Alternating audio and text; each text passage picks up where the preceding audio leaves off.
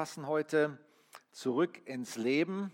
Wir werden Filmszenen anschauen aus dem Film Breakthrough und ähm, auch ein Zeugnis hören. Ich werde Jakob und Benny interviewen. Ihr dürft schon mal nach vorne kommen. Ich habe ähm, schon am Anfang des Jahres, als der Film Breakthrough im Kino lief, gedacht, das wäre super, wenn wir das verbinden könnten mit der Geschichte, die ihr beide in diesem Jahr erlebt haben, erlebt habt. Und ähm, es ist schön, dass ihr da seid und dass ihr euch hier schon das zweite Mal zur Verfügung stellt. Es ist, es ist sehr mutig für, für zwei junge Menschen, sich so vorne zu stellen, überhaupt vor so vielen Leuten zu reden, die, wenn man das nicht gewohnt ist, aber auch so viel zu preiszugeben von sich selbst und über Dinge zu erzählen, die einem sehr nahe gegangen sind. Und ich finde das super, dass ihr das macht. Applaus für die beiden Jungs.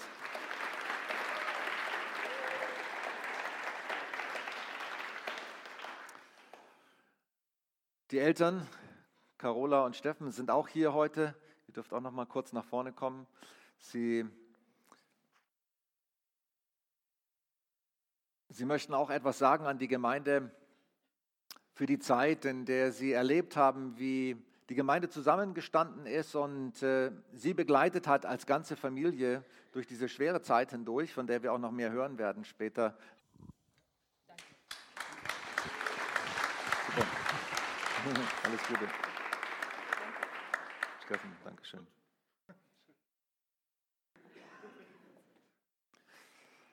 Ja, für euch war das besonders als Eltern keine leichte Zeit. Und da merkt man gerade in so einer Zeit, wie wichtig es ist, dass man zusammensteht. Wir werden auch davon noch mehr hören gleich in diesem Gottesdienst. Und als erstes schauen wir uns die erste Szene an aus dem Spielfilm Breakthrough, der die wahre Geschichte von John Smith erzählt. Ereignete sich am 15. Januar 2015. John Smith bricht auf einer Eisfläche ein auf der er zusammen mit seinen Freunden sich aufhielt, trotz äh, der Warnung, dass das Eis eigentlich nicht äh, stark genug ist. Und er wird erst, er ertrinkt, zwei seiner Freunde können sich noch über Wasser halten, er ertrinkt und wird erst 15 Minuten später aus dem Wasser gezogen. Während der Zeit liest seine Mutter in der Bibel und betet. Und als Menschen miterleben, dass da ein Unglück passiert ist, beten sie auch.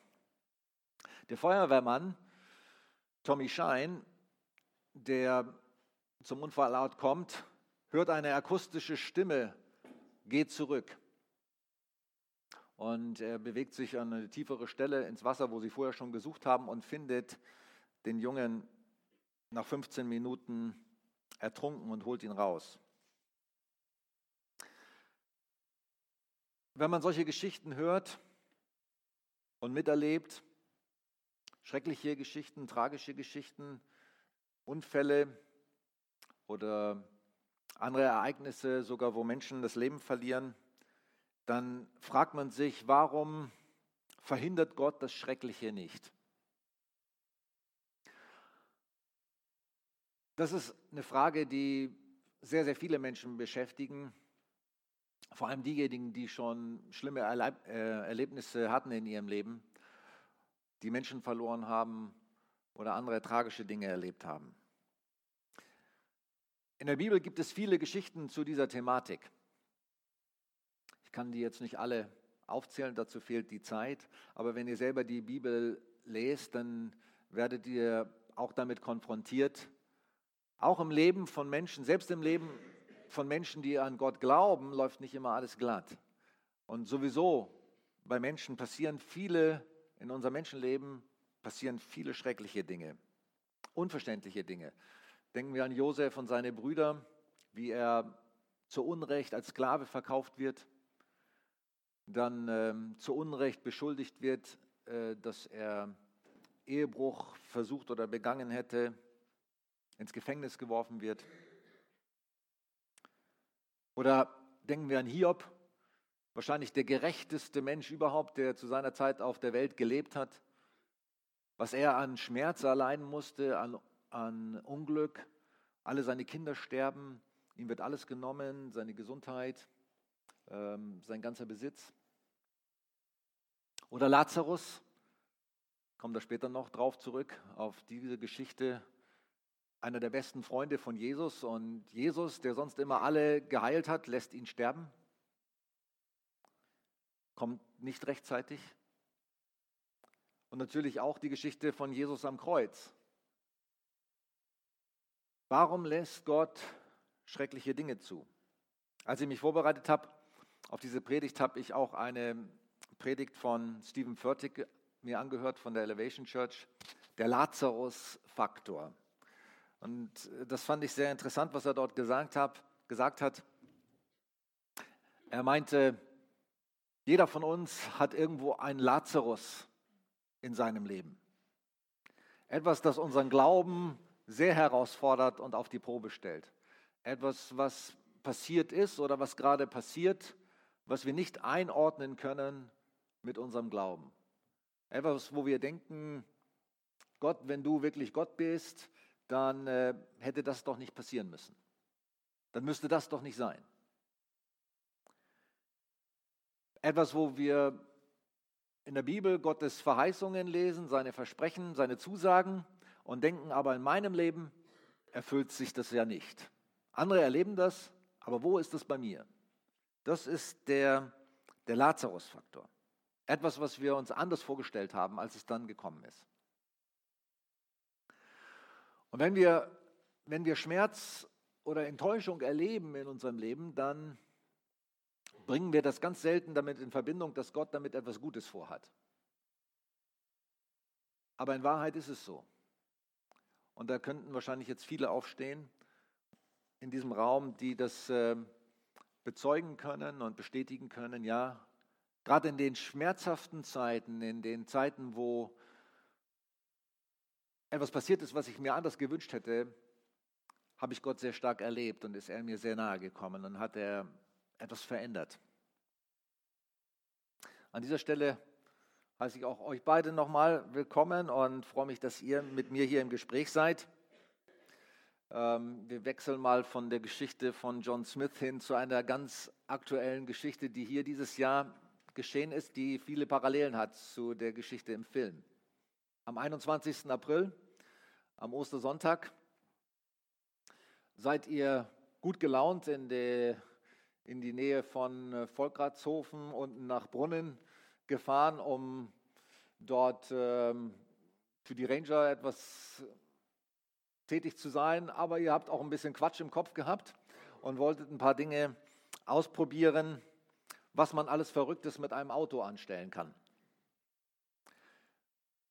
Bei, diesen, bei diesem Übermut oder Leichtsinn, jugendlichen Leichtsinn und Übermut, wurde Jakob dann von seinem eigenen Auto überrollt. Ich bin in, an demselben Nachmittag auch mit meiner Frau spazieren gewesen in Volkratshofen und wir sahen, wir hörten die Sirenen der Feuerwehr und der Polizei und sahen, wie die Fahrzeuge nach Brunnen fuhren und haben gedacht, was ist da los?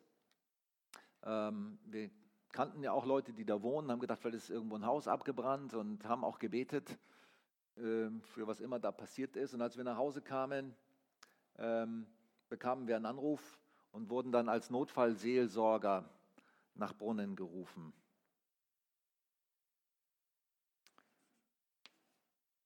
In dem Moment, Jakob, da, da lagst du unter deinem eigenen Auto mit sehr schweren Verletzungen, aber du warst bei Bewusstsein. Was ist dir in dem Moment durch den Kopf gegangen? Ähm, also an den Unfall selber kann ich mich nicht mehr wirklich erinnern. Ich weiß noch, dass, dass ich Schmerzen hatte, dass, ähm, dass ich irgendwie unter dem Auto gelegen bin und dass ich halt noch mit Benny kommuniziert habe und geredet habe, irgendwie, dass wir mich rauskriegen. Und ich habe aber gleichzeitig, weil mir natürlich bewusst war, dass was wirklich Ernstes ist, ähm, halt gebetet, dass Gott mich bitte bewahren mag.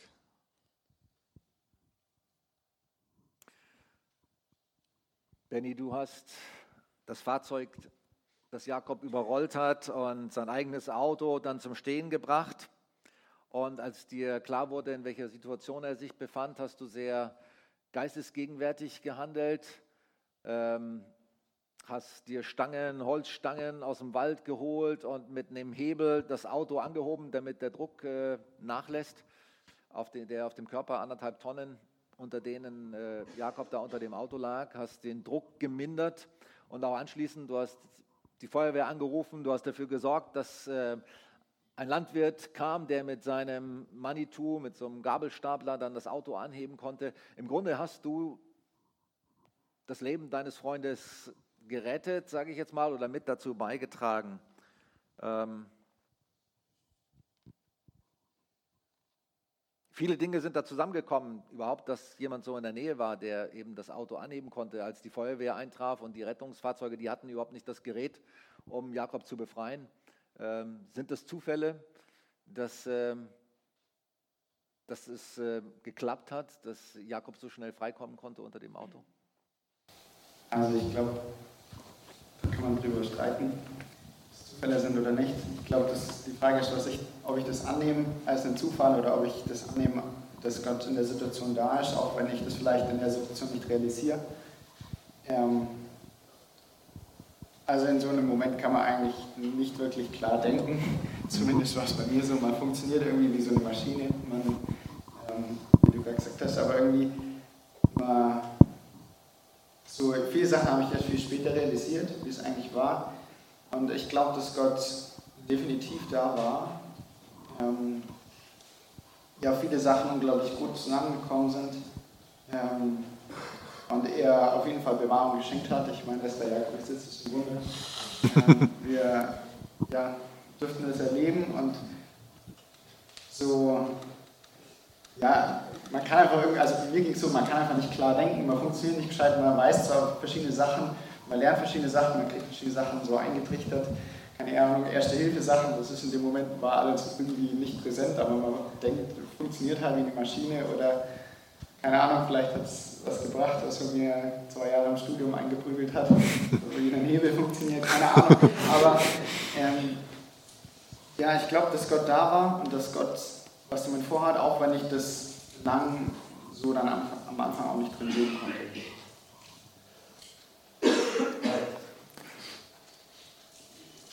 Wir sehen ein Bild, das ähm, schon wenige Minuten nach dem Unfall im Internet erschien, aus der Seite Newsfacts. Ein Stück fahrlässig auch, weil es auch mit teilweise falschem Bericht versehen war. Und ähm, hier sehen wir dein Auto, Jakob, unter dem du gelegen hast. Ähm, was kommt bei dir hoch, wenn du das siehst jetzt? An den Unfall selber kann ich mich ja nicht so gut erinnern, aber Benny und ich hatten davor ja eine gute Zeit, wir hatten Spaß und daran kann ich mich noch gut erinnern und das ist eigentlich auch keine schlechte Erinnerung. Ähm, aber natürlich, wenn ich jetzt so Bild, ein Bild davon sehe, denke ich auch an die ganze Zeit im Krankenhaus, an die Zeit danach. Das war alles ziemlich hart, das war ziemlich schwer, die Zeit. Und ja, also das Bild weckt schon einige Erinnerungen, aber ich habe es gut ähm, überstanden und deswegen ist jetzt nicht so, dass es extrem schlimme Erinnerungen sind.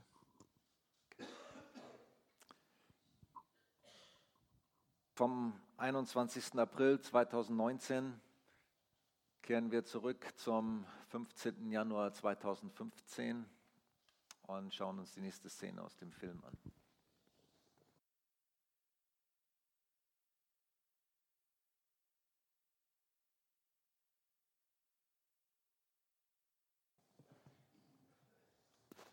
Die, die Rettung von John Smith am 15. Januar 2015 war ein Wunder.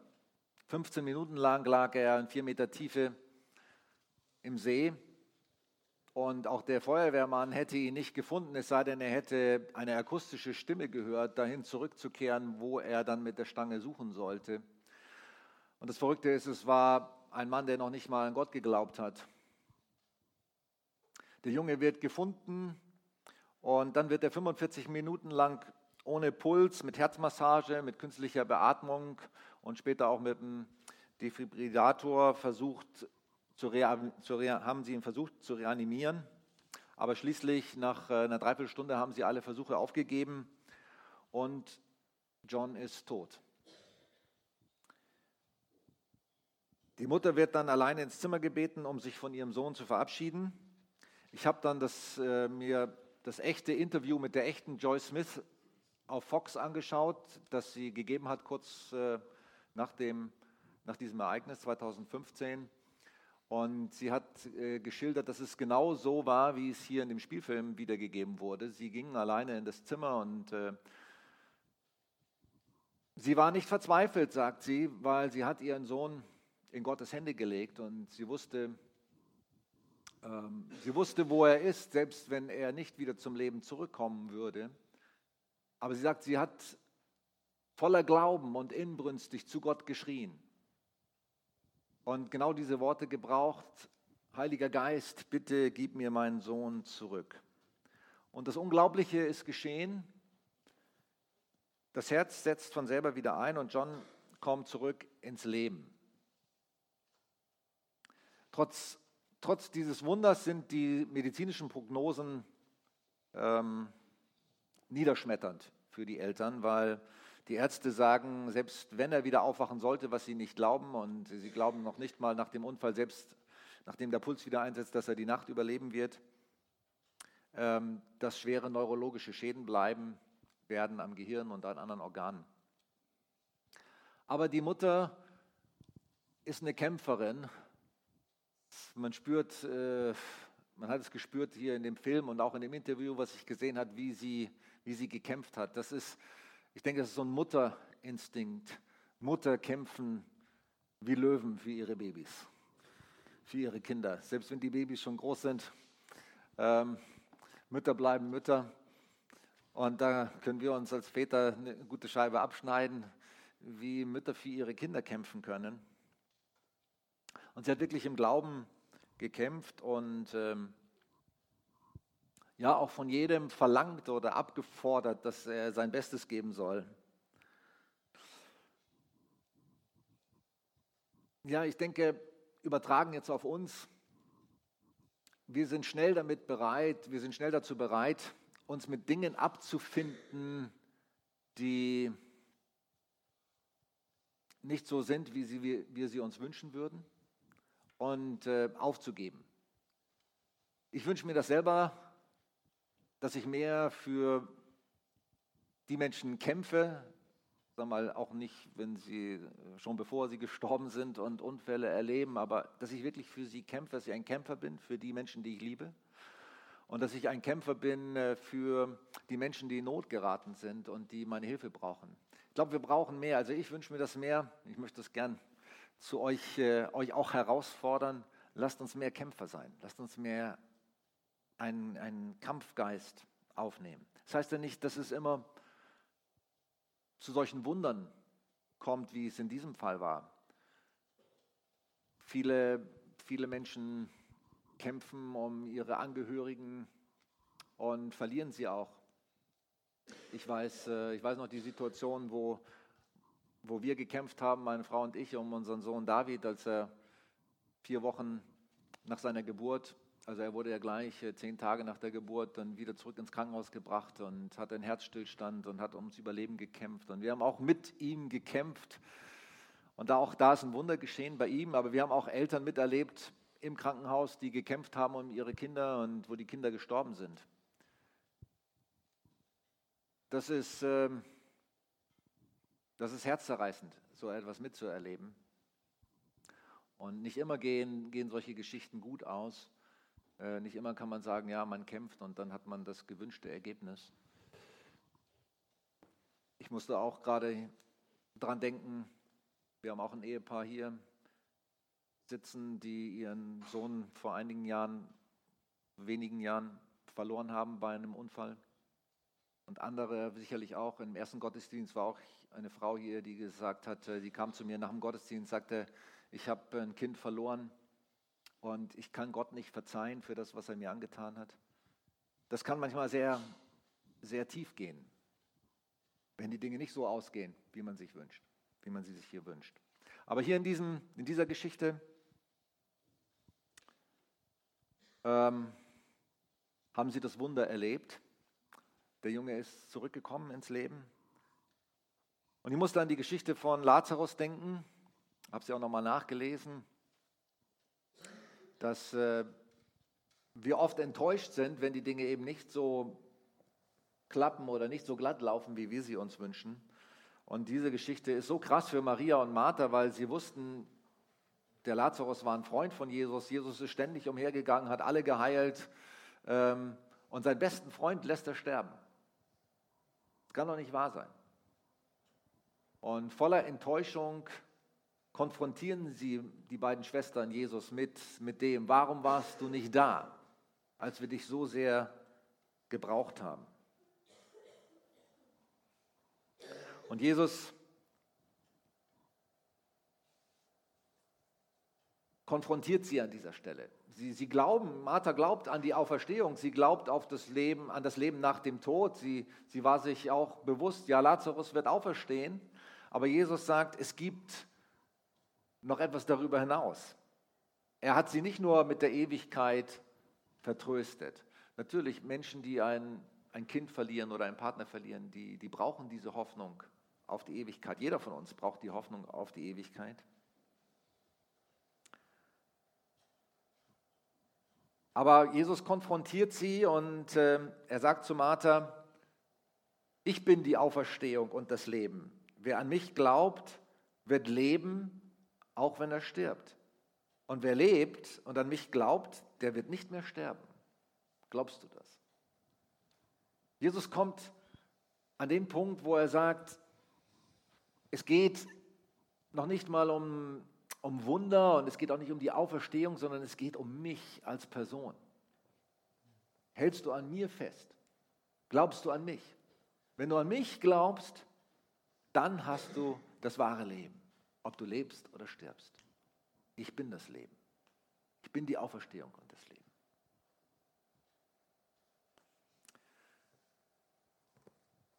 Ich komme zurück zu euch.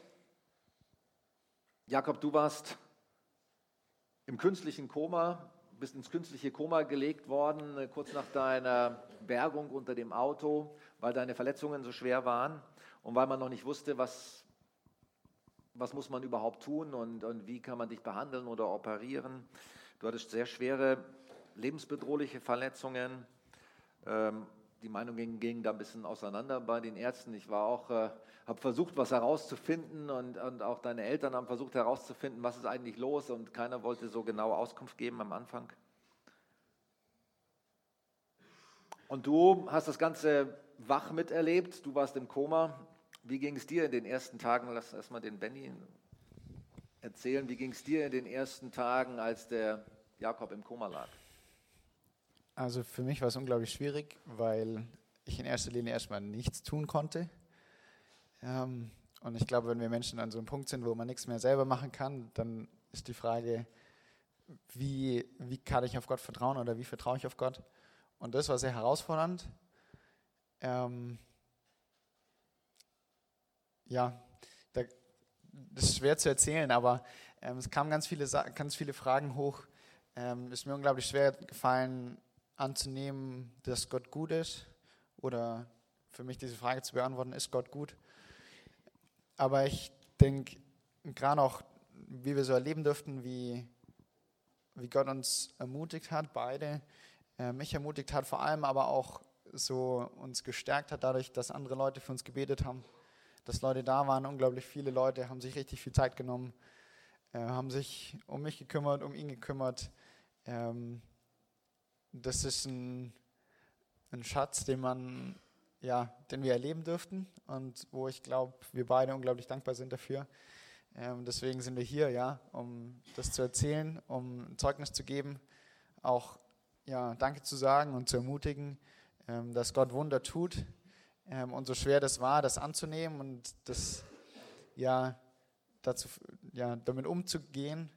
Ähm, umso cooler ist es zu sehen oder beeindruckender ist es einfach zu sehen, was Gott für Wunder getan hat. Und wir haben eine ganze Liste an Wundern, die Gott getan hat. Ähm, die kriegen wir jetzt wahrscheinlich gar nicht mehr zusammen, aber Gott hat so viele Sachen, so viele kleine Sachen auch getan und aber auch wirklich viele große Sachen. Ähm, und ich meine, das größte Wunder ist einfach, dass der Jakob jetzt hier so sitzen darf ähm, und stehen darf. Und ähm, ja, das war so, das war ein großer Kampf. Ähm, aber ich glaube, es war gut. Jakob, hast du irgendwelche Erinnerungen an die Tage im Koma? Also eine Woche vor dem Unfall bis am Tag vor dem Unfall waren wir mit Rangern unterwegs. Und als ich im Koma gelegen bin, war ich irgendwie geistig da. Und ich weiß nicht genau wie und was ich alles mitgekriegt habe. Ich weiß nur noch, dass ich mich gefragt habe, wo ich jetzt hier bin, weil ich ja kurz davor noch ähm, mit den Rangern unterwegs war, bockweit weg von hier, und keine Ahnung habe, wie ich hierher komme. Und das habe ich mich so im Prinzip die ganze Zeit gefragt. Und ich hatte auf jeden Fall auch die ganze Zeit die Gewissheit, dass Gott da war. Und viel mehr aus dem Koma weiß ich dann nicht mehr. Meine Erinnerungen an die ersten Tage nach dem Unfall sind auch noch ziemlich lebendig. Ich erinnere mich noch ähm, an das Gespräch mit deinen Eltern, wo ich hingefahren bin, nachdem ich herausgefunden habe, was passiert ist und mit euch geredet habe. Ich erinnere mich noch genau an das Gebetstreffen, was wir dann am Montagmorgen hier hatten in der Kirche.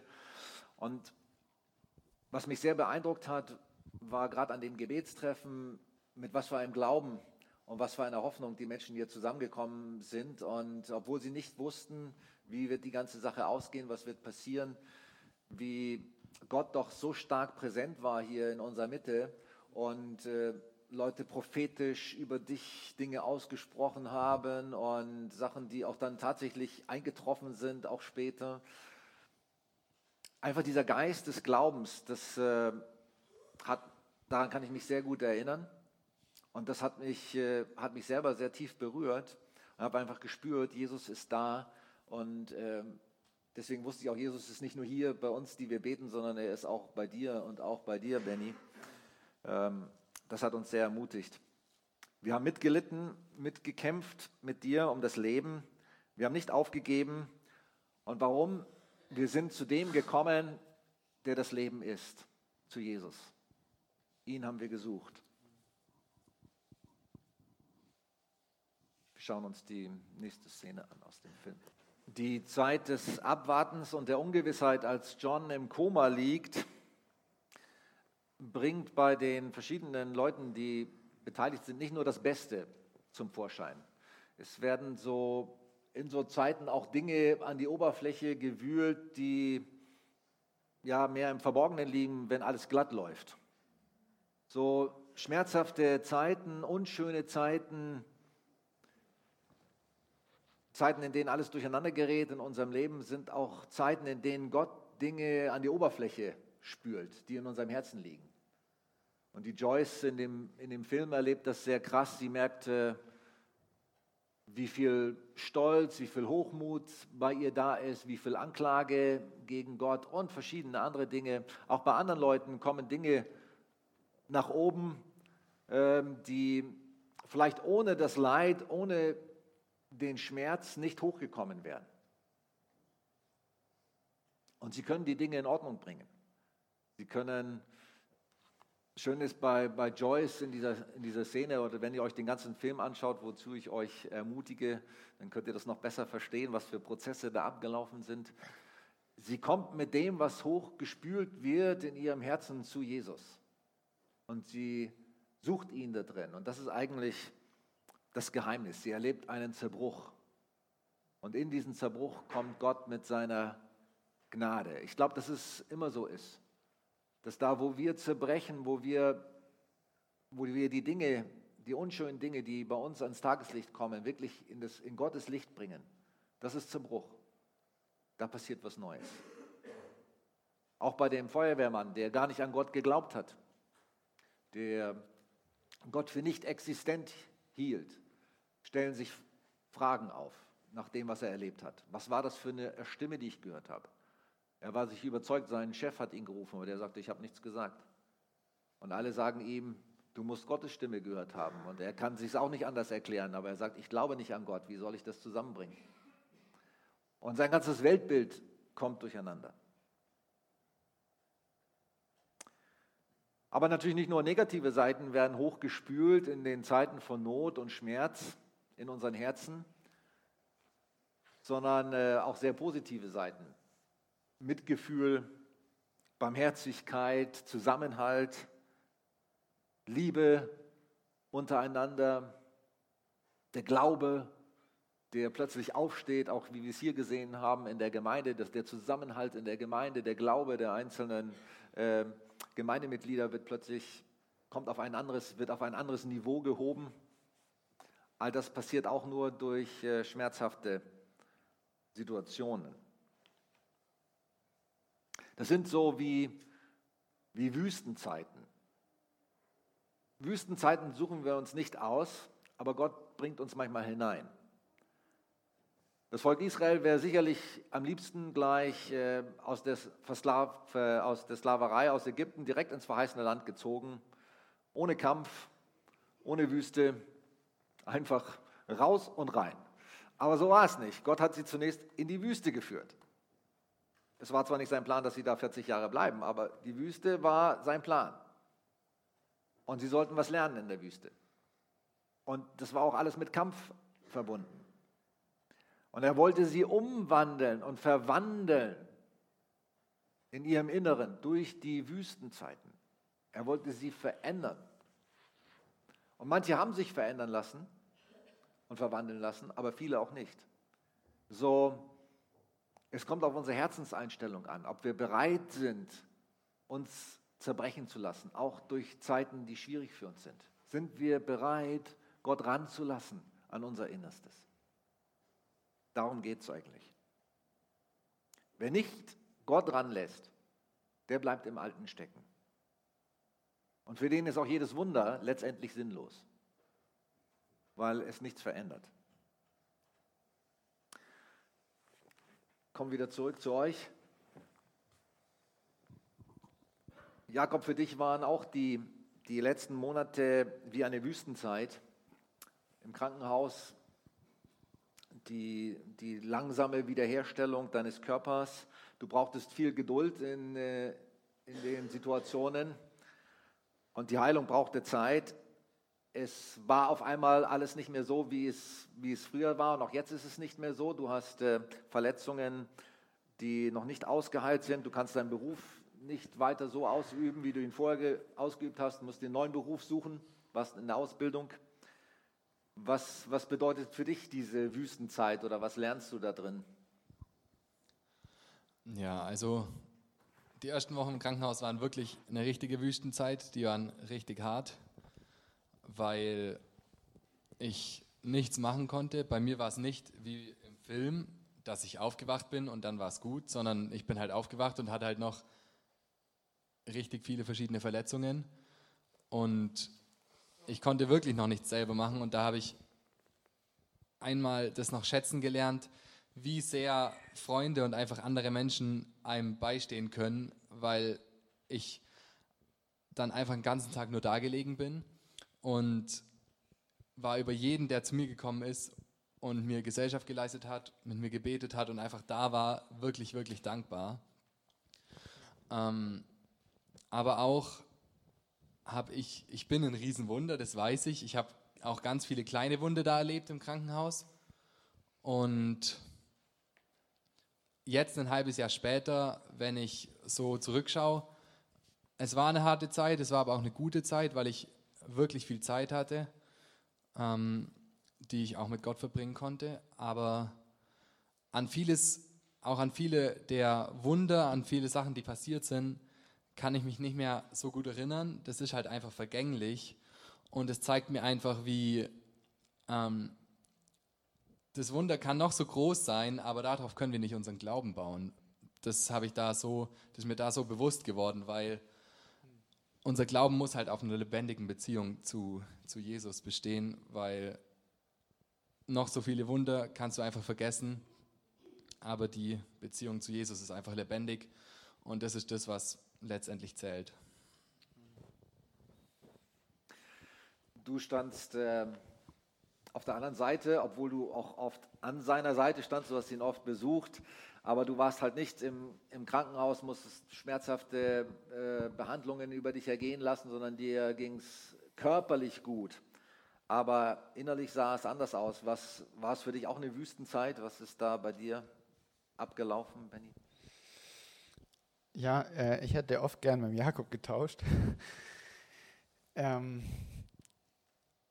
der Jakob äh, hatte halt die körperlichen Folgen, oder was heißt halt, aber ähm, für mich war es auch unglaublich herausfordernd und ich habe gemerkt, wie so viele Sachen hochkommen, die ich hinterfrage. Viele Grundsätze, viele Dinge, auf die ich mich verlasse, auf die ich ja mein Fundament baue oder was halt mein Vertrauen ist. Ähm, und das war gut, das zu hinterfragen, auch wenn es oft irgendwie nicht so einfach war. Gerade auch dadurch, dass irgendwie der Alltag weiterläuft und irgendwie Verpflichtungen da sind oder Dinge, die man tut oder tun muss, an denen man irgendwann weitermachen muss. So. Ähm, und das war sehr herausfordernd, aber ich glaube, dass Gott die Zeit genutzt hat, auch um mich zu verändern und er sich wünscht auch, ähm, dass ich mich daran erinnere. Aber wie der Jakob das gesagt hat, muss man sich echt bewusst wieder daran erinnern.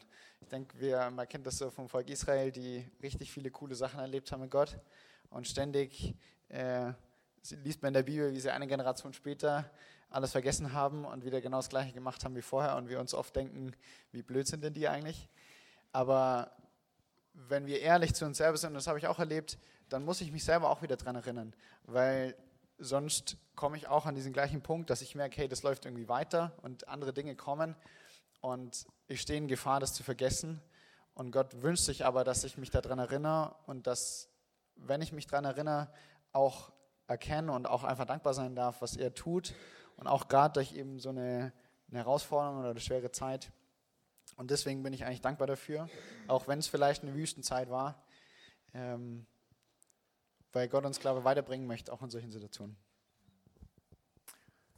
Also ich fand es schon enorm begeisternd zu sehen. Da muss, möchte ich euch auch mal als Gemeinde ein großes Lob aussprechen und allen, die so sich haben mit äh, von Gott bewegen lassen in dieser Zeit, um die, diese beiden hier zu begleiten und zu unterstützen. Es war ja nicht nur das Gebet, es lief ja eine Gebetskette, ich weiß nicht wie viele Wochen, 24 Stunden äh, rund um die Uhr. Und dann waren auch eine Besuchs Kette, die nicht abgerissen ist. Also jeden Tag war jemand bei dir, oder? Außer einen. Jeden Tag außer einen von wie vielen Tagen? Ich weiß es nicht. Hast du sie gezählt? Circa sechs Wochen war jeden Tag jemand da zu Besuch. Und das finde ich schon begeisternd zu sehen. Wir schauen uns jetzt zum Abschluss die letzte Szene an aus dem Film. Wir werden eine zufällige Begegnung, eine zufällige, in Anführungsstrichen, Begegnung erleben zwischen John und seinem Retter Tommy, dem Feuerwehrmann, die auch tatsächlich so stattgefunden hat. Und dann anschließend ein Gottesdienst, in dem sichtbar wird, was Gott auch aus den, unseren Fehlern machen kann. Aus dem eigenen Übermut und aus der eigenen Unvorsichtigkeit. Ja.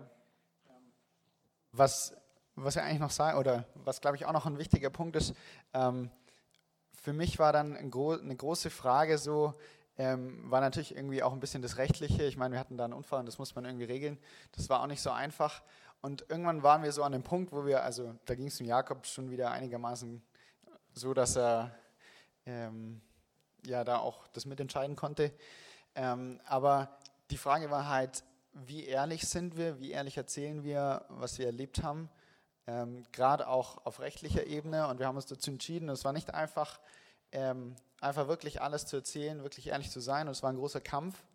Ähm, und den Leuten, also gerade bei der Polizei, denen wir das erklärt haben, die haben es erstmal alle gar nicht gecheckt und mussten wir es zweimal erklären und so. Und das war richtig spannend dann, weil wir einfach nicht wussten, was daraus wird. Aber es war unglaublich cool zu sehen, wie auch das ein Wunder war, wie auch da wir dann erlebt haben, dass Gott auch treu ist und er sich wünscht, dass wir treu sind zu ihm. Und dann auch, ähm, wie das weitergegangen ist. Also wir haben im Endeffekt, wir, sind, wir haben jetzt nichts, keine Straftat begangen oder irgendwas, gar nicht. Ähm, ist auch nichts gekommen in der Hinsicht. Wir sind da auch freigesprochen worden oder keine Ahnung, wie man das nennt. Ähm, das war cool, weil, weil auch, ja, ich meine, wir wussten, oder ich wusste vor allem für mich ziemlich bald dann auch danach, weil der Jakob mir unglaublich schnell vergeben hat. Ja, das erste, was der Jakob zu mir gesagt hat, als er noch, ja, direkt nach dem Unfall war, dass er, dass er mir vergibt auch. Ähm, und auch zu sehen, wie Gott einem vergibt, wie Gott mir vergibt, aber auch wie, wenn wir uns da ehrlich dazu stellen, auch Gott sich zu uns stellt, gerade in weltlichen Belangen. Und das war ermutigend und das war nicht so einfach, ähm, aber das war, glaube ich, auch ein wichtiger Punkt für uns beide. Ähm, wir wollten gerade noch rausfinden, äh, bei der Krankenkasse kann man so nachfragen, wie viel die Behandlung so gekostet hat. Das dauert leider sechs Monate, bis man das kriegt. Aber so wie, wie wir versorgt worden sind, auch in dem Bereich und wie Gott sich da auch zu uns gestellt hat, das ist definitiv auch ein Wunder, ja. Super, ja. Was ich interessant fand, äh, ihr habt mir das erzählt die Woche, als wir uns getroffen haben zur Vorbereitung, dass die Polizei die Anklage deswegen fallen gelassen hat, weil ihr beide sowohl Täter als auch Opfer seid. Also ähm, der Benny ist ein Täter und der Jakob ist das Opfer, aber der Jakob ist auch ein Täter und der Benny ist das Opfer. Deswegen konnten sie keinen belangen für den Schaden, der in dem anderen entstanden ist. Ich fand das irgendwie interessant, dass sie dann die Anklagen, gegenseitigen Anklagen fallen gelassen haben und gesagt haben, also wir verfolgen das nicht weiter, weil ihr beide sowohl Täter als auch Opfer seid. Und das ist schon, fand ich schon interessant, weil das gilt für jeden von uns, denke ich. Wir sind auch, jeder von uns ist Täter und Opfer. Jeder uns wird schuldig an anderen Menschen, andere werden schuldig an uns. Und wir leben von Vergebung.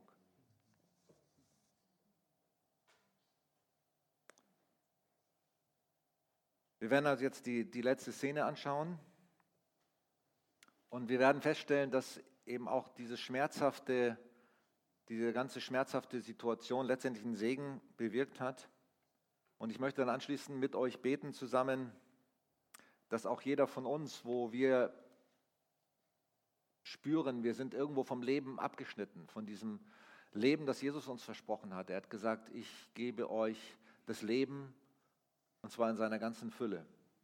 Das, wo wir spüren, wir sind davon abgeschnitten, dass er uns zurückholen will in sein Leben. Dafür möchte ich mit euch zusammen beten. Denn er ist unser Retter. Und er sagt von sich selber, ich bin die Auferstehung und das Leben. Lass uns zusammen aufstehen.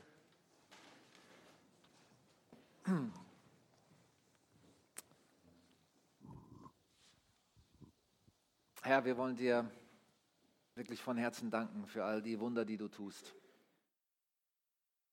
Für dieses Wunder, was du hier bei dem John getan hast. Für das Wunder, was du bei Jakob und Benny getan hast. Für die vielen Wunder, die du bereits in unserem Leben getan hast, bei jedem von uns. Und da, wo, wo der Lazarus-Faktor auf uns zutrifft, wo wir spüren, es sind Dinge passiert in unserem Leben oder sind gerade dabei zu passieren, die wir nicht einordnen können, wo wir denken, wo warst du? Wo, warum hast du nicht so gehandelt, wie wir das von dir erhofft haben? Wo wir denken, du hast uns allein gelassen oder im Stich gelassen. Wo wir vielleicht deine Liebe bezweifeln und deine Treue und deine guten Gedanken für uns. Ich bitte dich, dass du uns da begegnest, Herr. Jedem Einzelnen. Wir bringen dir unser Herz.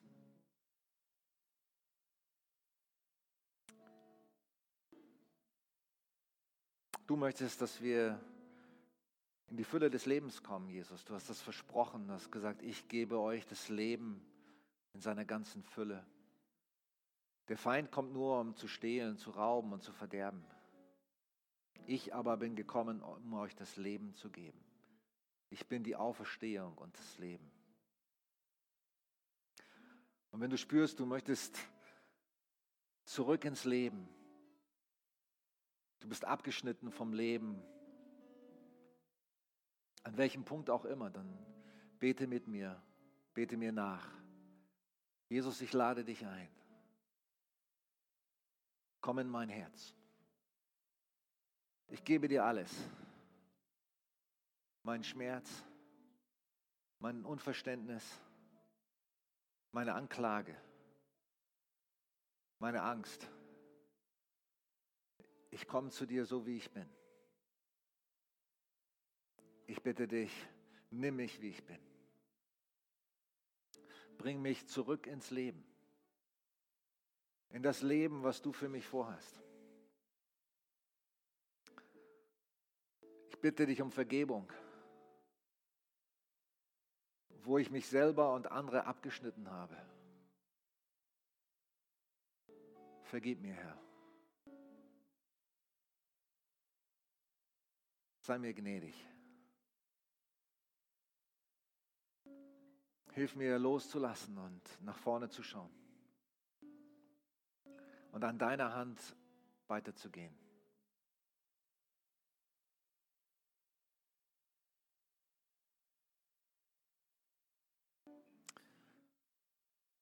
Vater, ich danke dir so sehr, dass du uns so sehr liebst. Mehr als wir uns das vorstellen und ausdenken können. Und es das möchte ich immer mehr erfahren, immer mehr erleben und vor allem ja nicht nur für mich, dass, dass ich das für mich selber nehme, sondern ich möchte auch, dass deine Liebe durch mich fließt, Herr. Ich weiß, dass viele von uns sich das wünschen, vielleicht alle. Lass deine Liebe durch uns fließen, Herr. Erneuer du uns selber immer wieder, aber lass uns auch ein Kanal sein, der, durch den deine Liebe fließt zu anderen.